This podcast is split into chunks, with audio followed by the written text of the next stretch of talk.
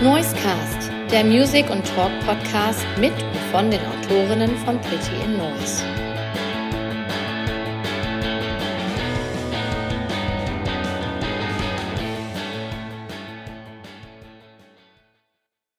Herzlich willkommen, liebe Hörerinnen vom Noisecast, dem Podcast von Pretty in Noise.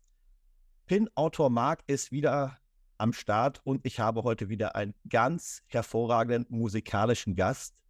Und zwar die Singer, Songwriterin, Künstlerin, Dream Pop Künstlerin, wie auch immer, werde ich gleich mal mit ihr besprechen, wie wir sie nennen oder einordnen. Diana, hallo. Hallo, ich freue mich hier zu sein. Ich habe gerade schon gesagt, so die Einordnung deiner Musik. Äh, wie würdest du das selber vornehmen? Ähm, ich finde es selber auch sehr schwer, schon immer. Ähm, ich sage immer, wenn mich jemand fragt, dass es Indie-Pop ist, der nicht super poppig ist und der noch so ein paar kleine Folk-Einflüsse hat. Ähm, aber genau, also zu poppig für Indie-Folk und zu folkig für Indie-Pop, würde ich sagen. Ich würde direkt zu Beginn äh, einen Song spielen. Das hat sich so ein bisschen etabliert in letzter Zeit, dass wir mal zu Beginn direkt einen Song des Künstlers spielen. Ich habe mir einen Song rausgesucht, jetzt eben als ich dich nach der Beschreibung gefragt habe. Da passt der Song, glaube ich, ganz gut. Never Awake. Gehst du damit d'accord? Ähm, ja, also ich glaube, das ist für meine Verhältnisse sogar schon ein etwas rockiger Song, wobei ich glaube, ähm, da würde jetzt nicht jeder zustimmen. Ähm, ja. Aber ja, passt auf jeden Fall. Und das ist, glaube ich, so der indie-poppigste Song ja. von mir. Das, das glaube ich auch. Äh, normalerweise frage ich immer, was wäre ein guter Key-Trick, um dich vorzustellen. Ähm, der fällt wirklich etwas aus der Reihe, finde ich, aber ich finde es ist super, um reinzukommen. Und äh, es geht ja darum, auch vielleicht eine ganze musikalische Breit, äh, Breite hier abzudecken ja. und öffentlich zu machen. Okay, dann Never Awake und danach geht's hier in den Talk. Ja, Anna, ähm, wie bin ich auf dich als Gast gekommen? Äh, ich habe die Pressemail äh, gesehen und dort wurden verschiedene Referenzen zu deiner Musik genannt. Boy Genius, Phoebe Bridgers, Alice Phoebe Lou, Daughter. Und da war mein Interesse sofort geweckt, denn das trifft so ziemlich genau meinen aktuellen Musikgeschmack. Und als ich dann die ersten Songs gehört habe, da dachte ich mir, ah, die Referenzen passen. Diese Person würde ich gerne mal im Podcast begrüßen. Hast du, da, hast du da Einfluss drauf, welche Referenzen da genannt werden? Ja, auf jeden Fall. Ähm, also, ja, ich, ja. und, das ist, und das ist auch die Musik, die du gerne selber privat hörst. Total. Also, ähm, vor allem Phoebe Bridgers ist für mich einfach ein großes Idol. Ähm, und äh, ihre Musik beruhigt mich so doll und berührt mich so sehr. Ähm, bei Jean ist jetzt auch das neue Album. Ähm, Finde ich sehr, sehr toll. Genau. Werde ich gleich nochmal äh, auf Phoebe Bridgers und eine Geschichte, die du vielleicht erzählen kannst, zu sprechen kommen. Mhm. Ähm, aber zunächst einmal würde ich gerne wissen, wie sah denn dein Weg zur Musik aus? Wann war klar für dich, ich möchte gerne Musikerin werden? Gab es da vielleicht so einen Schlüsselmoment? Ähm, ich glaube, es hat sich eher so langsam entwickelt. Also Musik war für mich auf jeden Fall mein ganzes Leben eigentlich so die Priorität oder ähm, auf jeden Fall sehr wichtig. Und ich habe angefangen mit dem Singen und habe auch wirklich schon ganz, ganz früh gesungen. Also es gibt so Aufnahmen, wo ich irgendwie anderthalb bin und mit meiner großen Schwester versuche, irgendwelche Lieder zu singen, aber halt noch gar nicht so richtig gut sprechen kann. Ähm, und ja, dann habe ich einfach nicht mehr aufgehört zu singen, bis meine Eltern so genervt waren, weil ich den ganzen Tag durchs Haus gelaufen bin und nur Geräusche gemacht habe und gesungen habe dass sie mich in Chor gesteckt haben. Und von da aus, dann habe ich irgendwann Gitarre gelernt und ähm, ganz viel so Coversongs gespielt, bei meiner Musikschule auf Musikfesten gespielt. Und dann habe ich äh, mein Abi gemacht und wusste nicht so genau, was ich jetzt tun möchte, ähm, weil ich auf jeden Fall was Kreatives machen wollte, aber schon Angst hatte wegen Sicherheit und so, was einem ja so eingebläut wird. Ähm, dachte dann aus irgendeinem Grund, ich studiere jetzt, möchte jetzt Kunst studieren. Also ich bin auch, ähm, ich zeichne auch sehr gern und mache viel so visuelle Kunst auch. Ähm, und bin da aber überall abgelehnt worden. Und ich wollte auch nur Kunst studieren, weil ich dachte, irgendwie ist das vielleicht realistischer und sicherer, was ja überhaupt nicht so ist. Ähm, aber zu dem Zeitpunkt dachte ich das irgendwie. Und dann habe ich äh, eine Werbung gesehen in der Bahn von einer Musikschule, also einer Uni. und äh, habe mich dann kurzfristig entschieden, dann ähm, da zu studieren, Gesang zu studieren und genau, da habe ich dann alles so mein ganzes, auch eigene Songs angefangen erst zu schreiben und genau, das alles so aufgebaut. Okay, da hake ich mal direkt ein. Also du wolltest eigentlich Kunst studieren. Du hast gesagt, das war für dich irgendwie verbunden in deinem Kopf, dass das irgendwie der sicherere Weg auf dem Weg hin zu einem Job.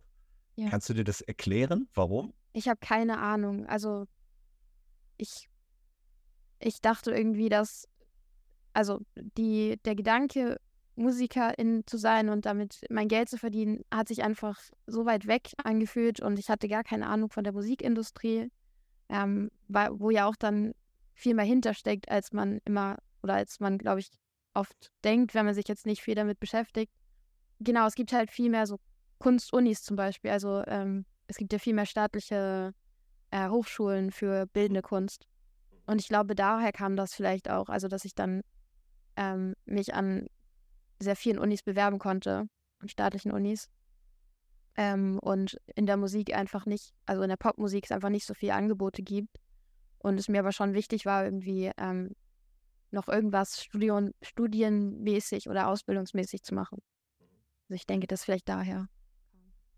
Zurzeit bist du in Hamburg. Ich weiß nicht, bist, kommst du auch gebürtig aus Hamburg oder da aus ja. dem Umfeld? Ah ja, kommst sogar gebürtig daher. Wie ist hier weggegangen irgendwie? Boah, es ist ja auch sehr schön da, muss man ja nicht unbedingt da. Für viele ein richtiger Sehnsuchtsort. Wie war denn das so ähm, privat bei euch zu Hause? Wart ihr so ein künstlerischer Haushalt? War da Kunst ein großes Thema oder war auch Musik ein großes Thema zu Hause? Wurde musiziert? Oder ähm, jetzt du und deine Schwester wart ihr so die Ersten? Also, ich würde sagen, es gab schon viel Kunst. Also, ähm, meine Eltern sind auch ganz viel mit uns äh, in Museen gegangen und denen war es auch wichtig, dass wir schon ganz, als wir recht klein waren, viel so Kultur und Kunst sehen und uns damit auseinandersetzen. Ähm, und mein Vater vor allem ist sehr musikbegeistert. Also sein Hobby ist es auch, sich dann irgendwelche Playlists zusammenzustellen, ähm, die wir dann früher im Auto gehört haben, irgendwie, wenn wir in Urlaub gefahren sind. Ganz viel Neue Deutsche Welle zum Beispiel. Ähm, und mein Vater hatte früher auch eine Band. Also ich glaube, es kommt eher davon. Also beruflich machen die jetzt nichts mit Kunst. Ähm, aber ja, privat, vor allem mein Vater ist einfach sehr musikbegeistert und hört sehr gerne Musik. Und ich kann mir vorstellen, dass es auch davon kam. Ja, ich habe auch irgendwo gelesen, ich weiß nicht, ob es in einem Interview oder in dem Pressestatement ähm, zu dir stand, dass dein Vater dich auch mit auf Konzerte genommen hat früher. Und ja. dass äh, das für dich auch so ein, so ein, so ein, ja, so eine Initialzündung war. Wo hat er dich denn so mit hingeschleppt? Oder kannst du dich noch an dein allererstes Konzert erinnern? Ja, ich glaube, mein allererstes Konzert war tatsächlich unheilig. Ähm, nicht mehr so mein Geschmack. Also jetzt nicht gegen unheilig, aber ähm, ja. Äh, da war ich, glaube ich, acht. Das war auf der Trabrennbahn. Das war tatsächlich mit meiner Mutter. Ja. Ähm, aber sonst sind wir wirklich sehr viel auf Konzerte gegangen. Und ich fand es irgendwie so besonders. Ich kannte jetzt niemanden, der so mit seinem, seinen Eltern irgendwie viel auf Konzerte ging. Und für mich war das voll schön und auch so ein, irgendwie eine Verbindung dann. Ähm, ja. ja. Ich glaube auch, dass das äh, was Besonderes ist. Äh, meine Tochter war jetzt vor ein paar Wochen das allererste Mal auch auf dem Konzert. Die ist fünf. Ja, schön. Oh. Also auf dem, auf dem richtigen Konzert. Äh, da musst du ja noch ein bisschen flunkern, weil du darfst ja mit fünf eigentlich noch gar nicht rein. Du darfst erst mit mhm. sechs überhaupt. Ähm, also zu so einem Indoor-Konzert abends darf, da musst du sechs mhm. sein. Okay, krass. Bin mal gespannt, wenn die in äh, 20 Jahren interviewt wird äh, und sie zurückblickt, ob ihr das noch gefällt. Das war bei Vincent Weiss. Ja, okay. Ja, ähm, okay. Kunst war der große Berufswunsch. Ähm, nee, da komme ich später drauf zu sprechen. Ich frage jetzt erstmal ein bisschen über Konzerte. Also du hast jetzt gesagt, dein erstes Konzert war unheilig und es war so eine, so eine, dieses Gemeinschaftserlebnis mit deinen Eltern, das äh, hat dir immer sehr gut gefallen. Was hat dir denn so am Konzerterlebnis gefallen? Was hat dich denn da beeindruckt? Ich glaube, einfach die Atmosphäre. Also ähm, ich konnte mich dann total da drin verlieren. Also ich bin sowieso schon immer ein großer Fan von Realitätsflucht und äh, ja. Und genau, einfach dann die Augen zuzumachen und die Musik zu, auch richtig zu fühlen und äh, die ganzen Leute, so die alle mit, ähm, mit dir dieses Erlebnis haben und ähm, ja, den Künstlern zugucken, wie sie das selber fühlen irgendwie und spielen und Spaß haben auf der Bühne. Und ähm, ja, ich glaube einfach so die Atmosphäre und dieses mal aus dem Alltag raus und so gemeinschaftlich was erleben. Ähm, das fand ich immer schön und habe dann auch früh schon richtig Bock gehabt, halt selber da mal zu stehen und das mal zu erleben. Du hast, du hast einen Song über dieses Gefühl geschrieben. Mhm. Magst du ein bisschen was dazu erzählen? Also es ist Crying at the Concert, nennt sich der Track. Genau, Crying at the Concert. Ähm, den habe ich geschrieben, nachdem ich äh, letztes Jahr in Hamburg äh, in der Fabrik bei Phoebe Bridgers war, tatsächlich. Ähm, weil ich, ja, sie ist auf die Bühne gekommen und hat angefangen zu singen und ich habe angefangen zu weinen. Und auch richtig so, richtig Rotz und Wasser geheult, konnte nicht mehr aufhören, äh, musste aufpassen, dass ich nicht zu laut weine, ähm, weil sich irgendwas gelöst hat. Also diese Musik, die mich irgendwie, ähm, die ich wirklich sehr viel gehört habe und gehört habe, wenn ich äh, super nervös war oder wenn es mir einfach nicht gut ging. Ähm, und irgendwie das Einzige, also Musik ist für mich wirklich das Einzige, was mich beruhigt äh, manchmal und äh, mir irgendwie ein gutes Gefühl gibt. Und das dann live zu sehen und irgendwie die Person zu sehen, die das halt für mich möglich macht, ähm, war einfach super emotional und hat irgendwas in mir, glaube ich, ja, gelöst und ja, dann konnte ich nicht mehr. so musste ich einfach nur noch weinen. Und ich finde das aber auch super schön an Musik und an Konzerten. Also, dass das sowas auslösen kann und ja auch super heilend irgendwie sein kann. Wie, wie haben denn die Leute in deinem Umfeld da reagiert? Ich weiß, warst du alleine dort oder bist du mit mehreren Leuten dorthin gegangen? Äh, ich war mit mehreren Leuten, da war ja auch gefühlt die ganze Musikindustrie Hamburgs, ähm, ja. vor allem die ganze Indie-Szene. Ähm, ich war tatsächlich mit meinem Manager da und äh, ein paar Freunden und ähm, das war super schön. Also äh, mein Manager hat das auch voll verstanden und ähm, das war jetzt nicht unangenehm oder so. Ähm, und ich bin dann auch so, dass ich auch wirklich in mir drin bin und gar nicht so viel jetzt irgendwie nach links und rechts gucke, sondern ich ähm, bin dann auch in meiner Zone. Also so viel kriege ich dann auch nicht mit. Äh, du hast es gesagt, und die, dieser Wunsch, dann selber mal auf der Bühne zu stehen und vor Leuten zu stehen und aufzutreten. Wie war es denn, als du das erste Mal selber auf der Bühne standest und vor Publikum aufgetreten bist? Das ist schon sehr lange her. Also, ich glaube, da war ich acht oder so, deswegen kann ich mich nicht mehr so gut dran erinnern.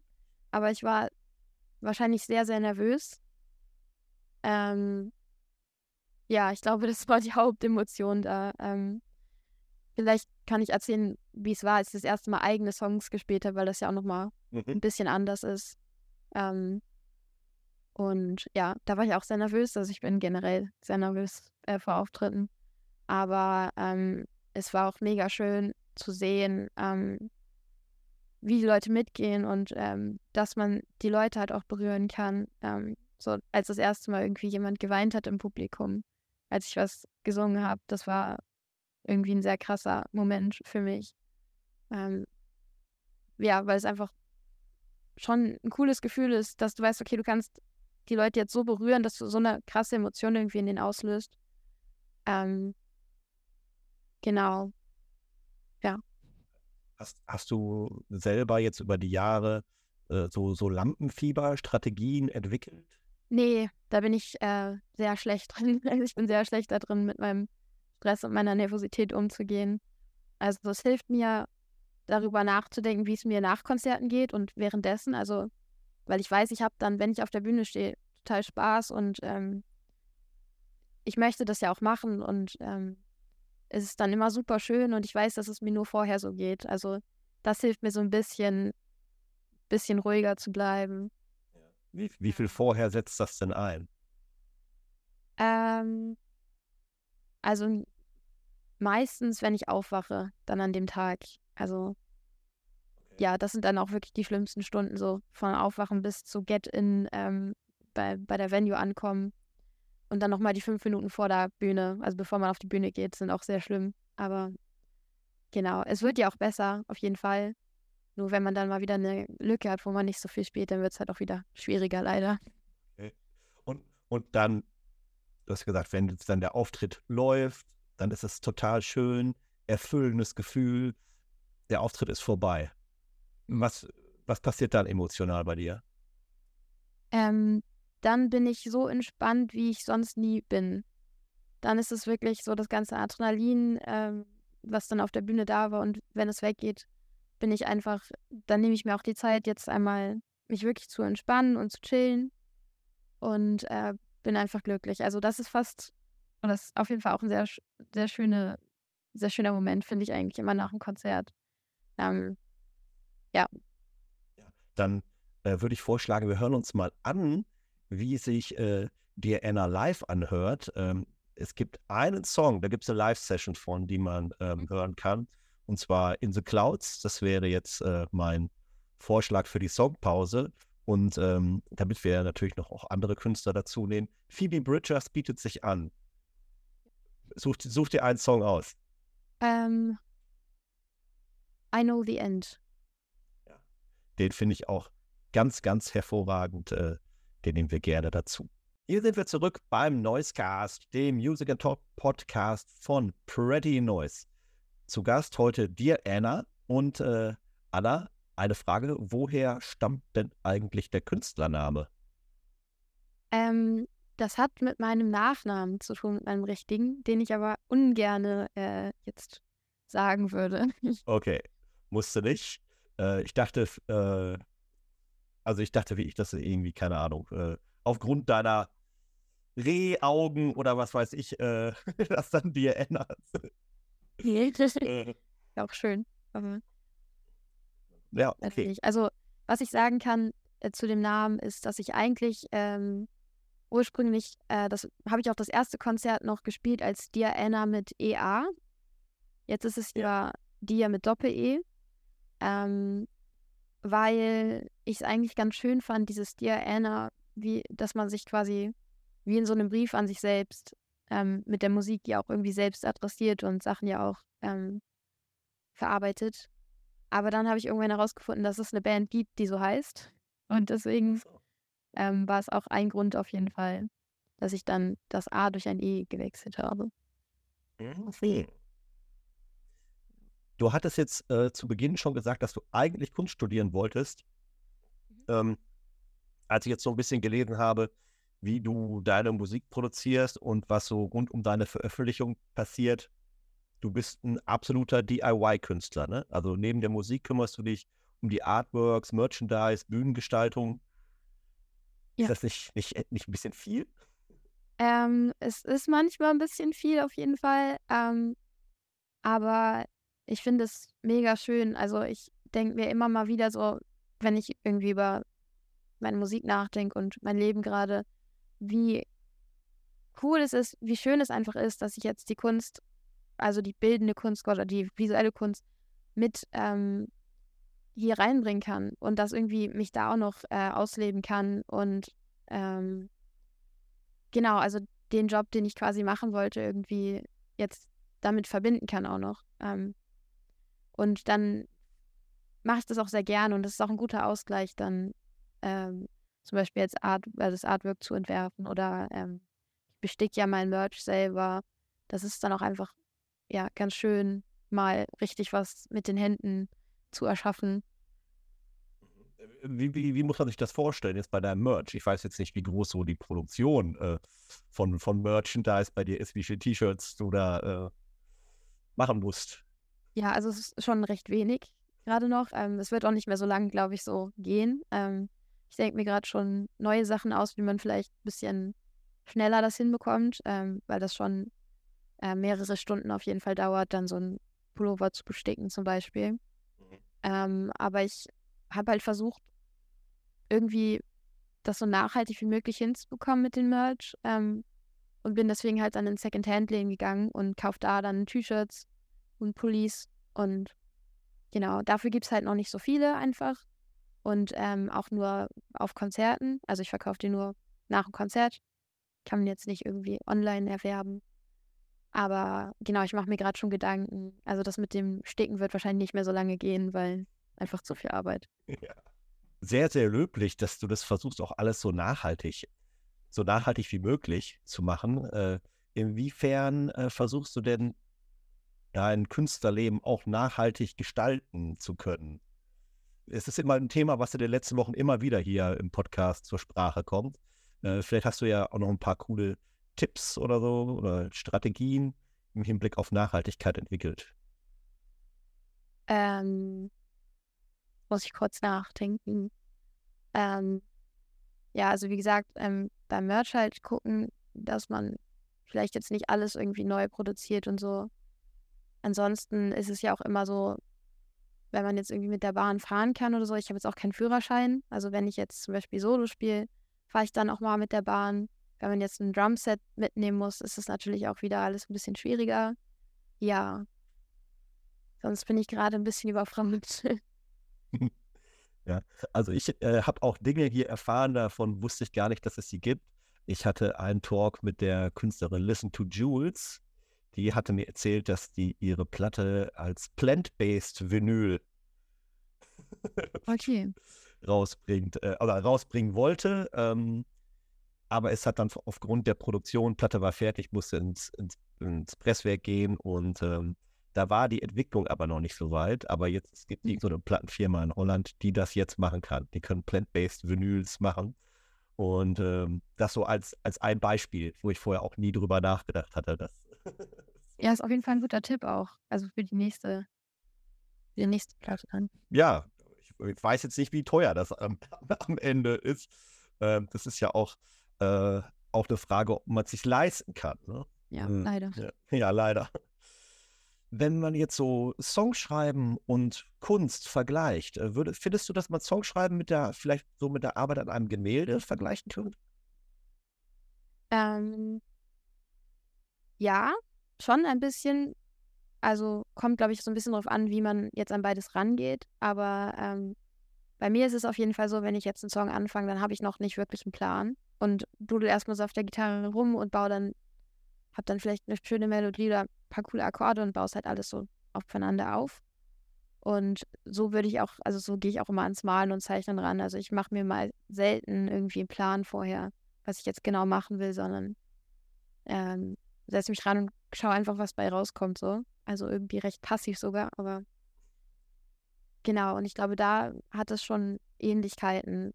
Und ich glaube, man könnte ein Gemälde auch ähnlich so strukturieren, vielleicht wie ein Song. Also es hat ja auch mehrere Ebenen und ähm, du willst versuchen, irgendwie Tiefe zu erzeugen. Ähm, ja. Mhm. Wenn du sagst, also es ist erstmal so, ja, du dudelst irgendwie rum, Melodie passt und so, dann baust du um die Melodie vielleicht alles weitere.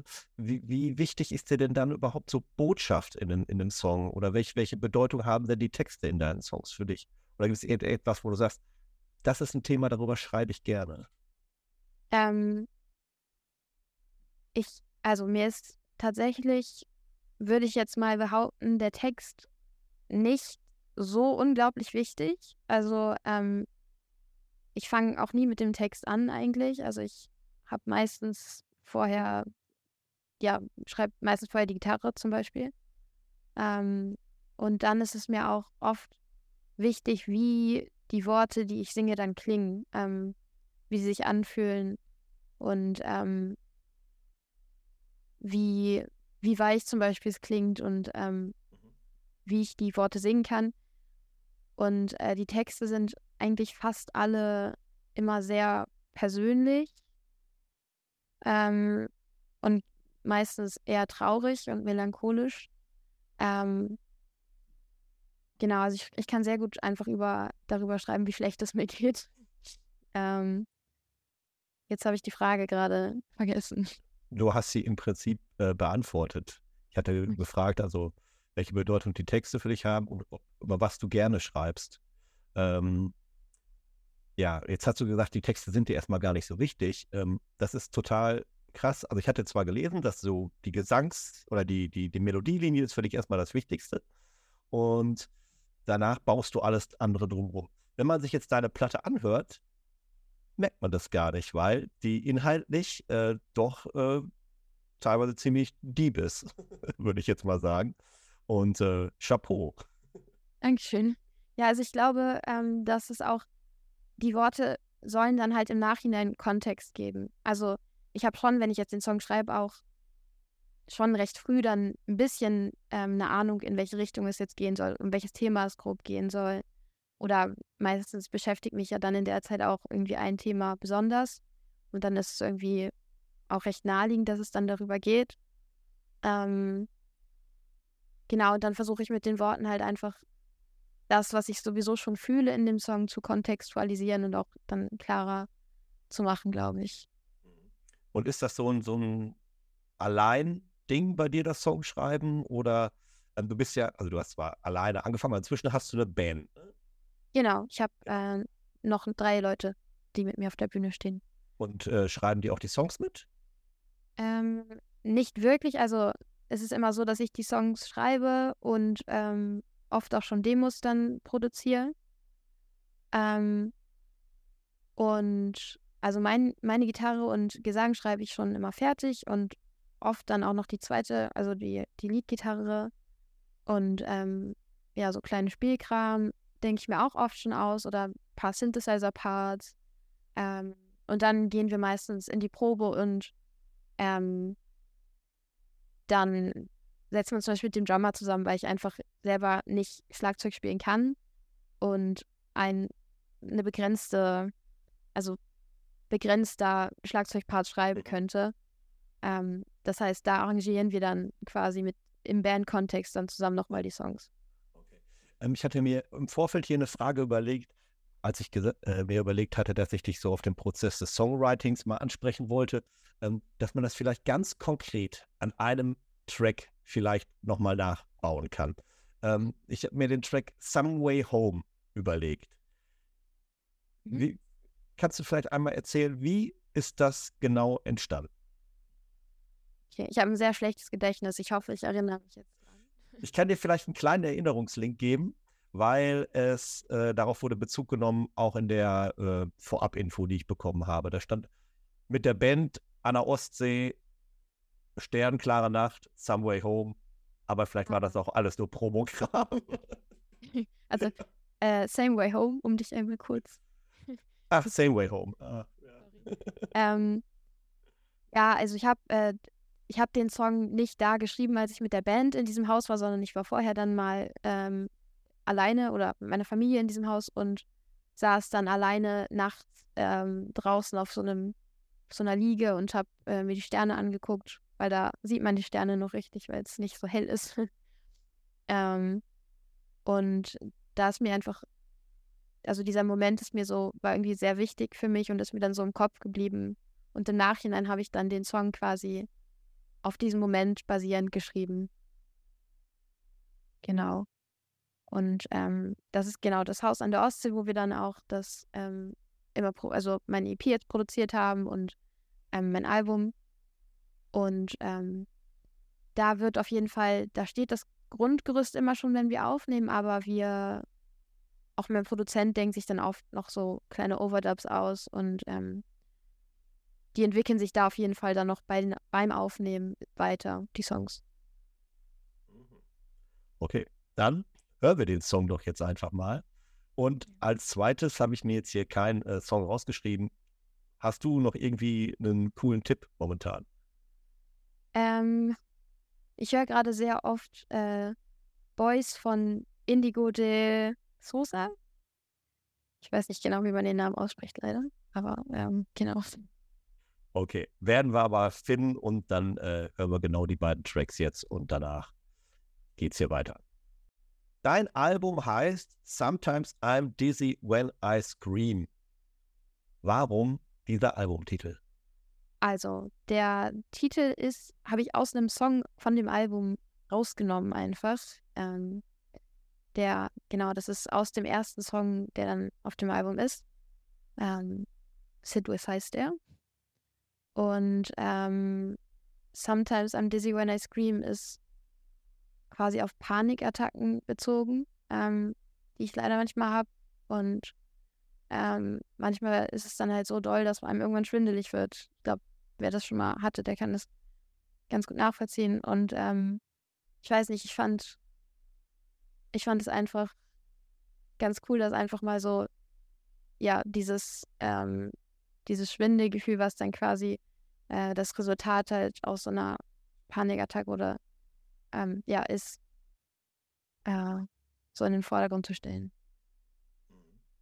Ja, du hast ja schon gesagt, wenn du auf der Bühne stehst, dann äh, kann sich bei dir während des Konzerts und im Nachhinein äh, so ein befreiendes Gefühl bei dir ähm, äußern, breit machen.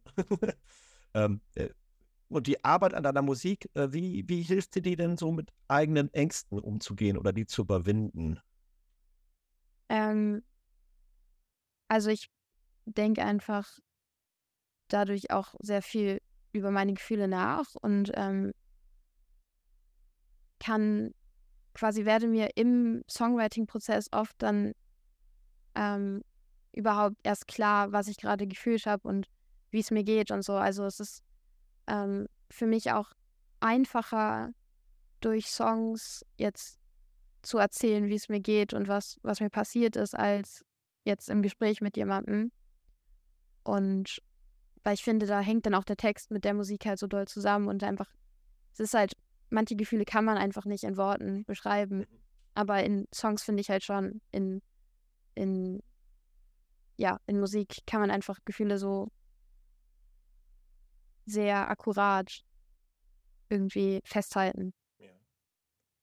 Und da hilft es mir dann auch, glaube ich, mir selber klarer zu werden, was jetzt mit mir abgeht gerade. Ist ja wie eine kleine Therapiesitzung mit sich selbst. Voll. du bist ein sehr visueller Mensch. Ja, auch, also äh, verbindest jetzt, also wir haben jetzt schon gesagt, Musik und Bilder und äh, wahrscheinlich auch, haben wir gar nicht drüber gesprochen. Ich habe es mir auch leider äh, nicht angeguckt vorher. Äh, so, so Videoclips und so, was für eine Rolle spielen die denn äh, bei dir? Ähm, eine große Rolle. Also ich ich mag Musikvideos selber auch super gerne. Ich gucke sehr, sehr gerne Filme. Ähm, und gucke, also ich gucke bei Filmen auch dann sehr drauf, dass sie geil aussehen. Also ich finde das einfach mega schön. Ähm, und ich finde halt, so ein Musikvideo kann einen Song nochmal so cool, dieses Gefühl halt so cool klarer machen und unterstützen und einen dann so mit in den Song, in diese Welt ziehen. Und deswegen äh, sind mir Musikvideos einfach sehr wichtig und ich kann dann halt auch nochmal so mich kreativ irgendwie da drin verwirklichen, ähm, was ich sehr schön finde. Hast du einen Lieblingsfilmemacher irgendwie? Ähm, also ich mag Wes Anderson, die Ästhetik sehr gerne. Ist ja auch gerade sehr im Trend. ähm, ansonsten habe ich sehr viel so einzelne Filme von verschiedenen äh, RegisseurInnen, die ich sehr cool finde. Aber was war denn das letzte, was du jetzt gesehen hast, was du richtig cool fandest?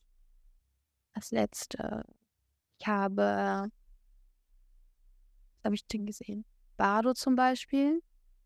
Das ist, glaube ich, ein mexikanischer. Ja, ein mexikanischer Film. Das, das sagt mir gar nichts. Ähm, der ist der, der sieht auch sehr cool aus, ist sehr, sehr geil gefilmt und auch ganz anders irgendwie als die meisten Filme, die ich kenne. Und ähm, es ist quasi ein biografischer Film, aber ein surrealer biografischer Film. Und der spielt auch sehr mit ähm, halt, ja, einfach die Realität und dann äh, Fantasie und alles ist irgendwie vermixt. Mhm. Ähm, sehr guter Film. Okay. Kann ich sehr empfehlen. Ist auf Netflix. Ja, äh, es gibt aber auch andere äh, Streaming-Anbieter wie Amazon Prime oder Apple Plus oder. Das äh, soll ja nicht ungenannt bleiben. Wie, wie viele Videos habt ihr denn selber schon gemacht? Ähm, was meinst du mit selber? Also, ja, ja, also zu deinen Songs, wie viele Musikclips? Das muss ich kurz zählen. Ein. Ähm, sechs, glaube ich jetzt. Ich glaube, wir haben jetzt sechs Videos auf YouTube, genau. Und zwei davon habe ich selber produziert. Ja, die, da sind wir wieder beim DIY. Äh, ja. macht, macht, enorm viel Spaß, äh, bestimmt. Äh, ich drücke dir trotzdem die Daumen, dass du bald, dass dir die, die Arbeit über den Kopf wächst. Dankeschön.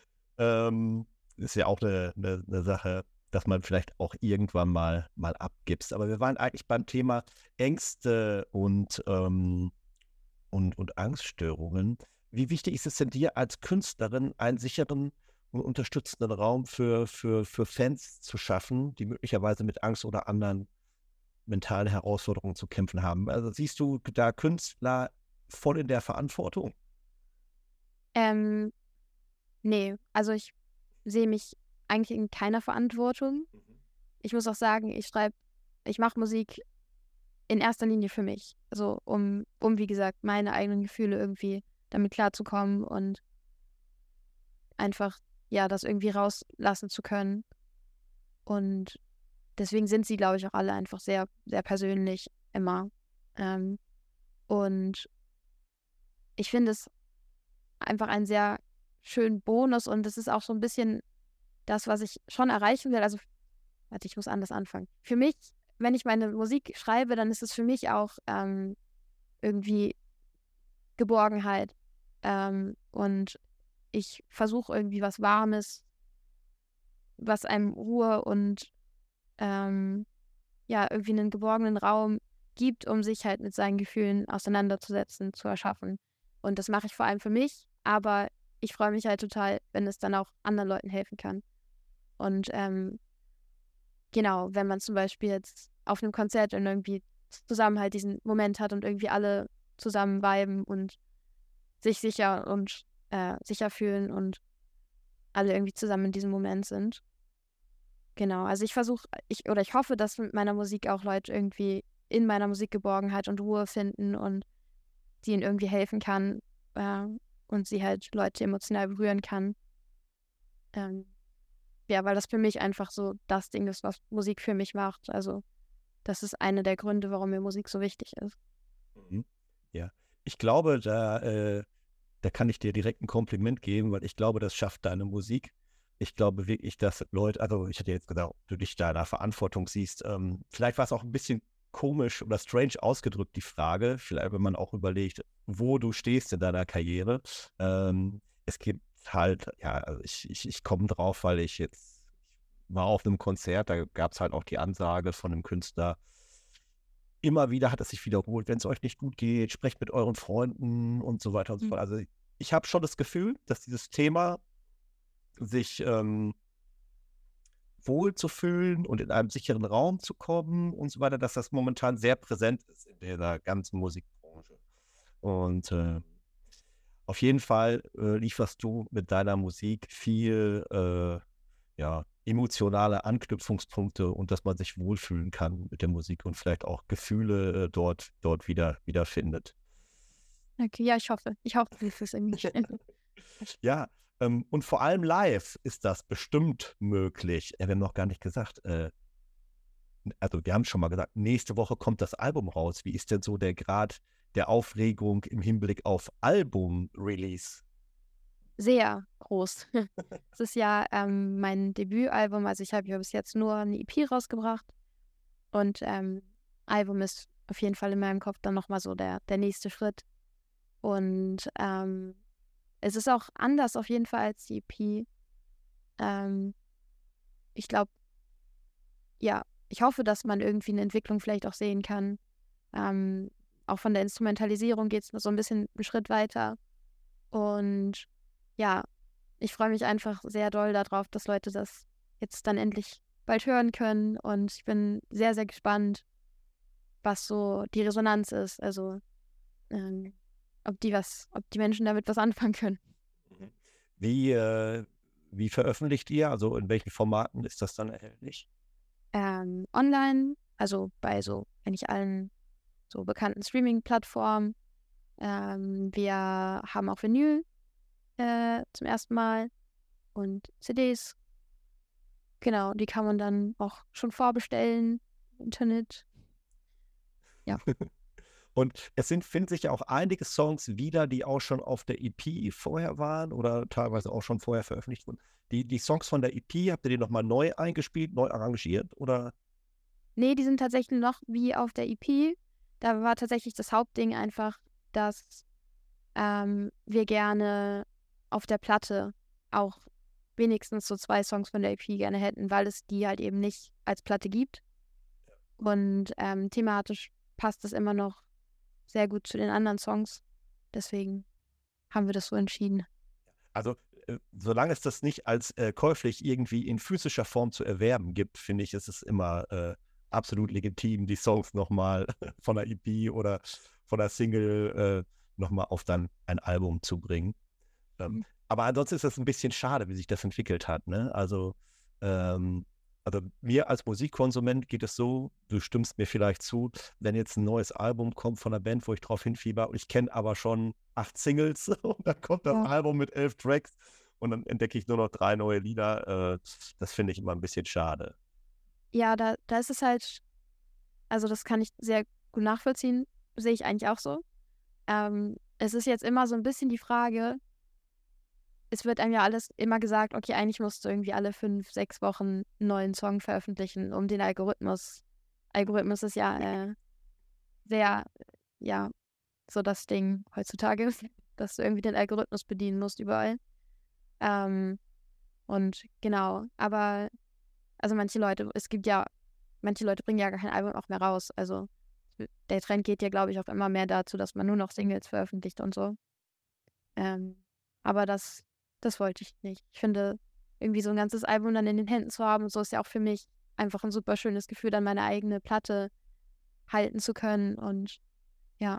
Ja, genau. Also ich stelle mir das auch vor, also wenn ich jetzt Künstler wäre, wäre das auch mein Ziel. Ich möchte meine Platte in den Händen halten oder da soll ein Produkt äh, entstehen, was ich irgendwie greifen kann und auch jemand zeigen kann. Und da gehört ja auch noch mehr dazu, wie Artwork, Songtexte, die dann vielleicht auch da drin sind und irgendwie gestaltet sind ähm, mhm. und nur irgendwie so diffus äh, im Internet.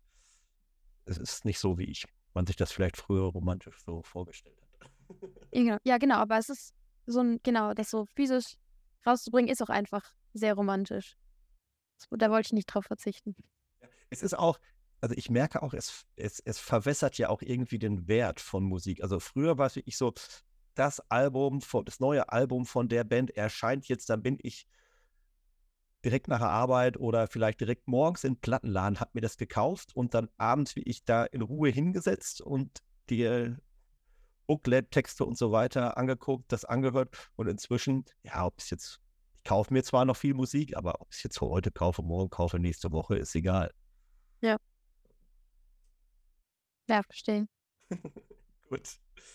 Ende, Ende dieser Woche, also am 31. August, da spielst du deine Release-Show in Hamburg. Yes. Genau. Soll ich, ja. Magst du ein bisschen was dazu sagen? Ist ja irgendwie äh, ein besonderer Abend, ne? Ja, total. Also, genau, das ist ja dann ein Tag, bevor das Album eigentlich rauskommt. Ähm, spielen wir im Nachtasyl in Hamburg die Release-Show und ähm, wir haben noch zwei Künstlerinnen aus Kanada als Support dabei, Marissa Burwell und Zach Klesinger. Ähm, und ja, ich freue mich einfach schon sehr auf den Abend, weil wir dann irgendwie alle zusammen aufs Album, also das Album feiern können und äh, ja, einfach zusammen einen schönen Abend verbringen. Und wir haben jetzt auch nur für das Konzert äh, ganz special, wurde mir jetzt bestätigt, ein ähm, Freund von mir an der Trompete dabei. Äh, da freue ich mich auch sehr drauf. Also ganz besonders, das weiß ich nicht, ob es das nochmal so schnell gibt.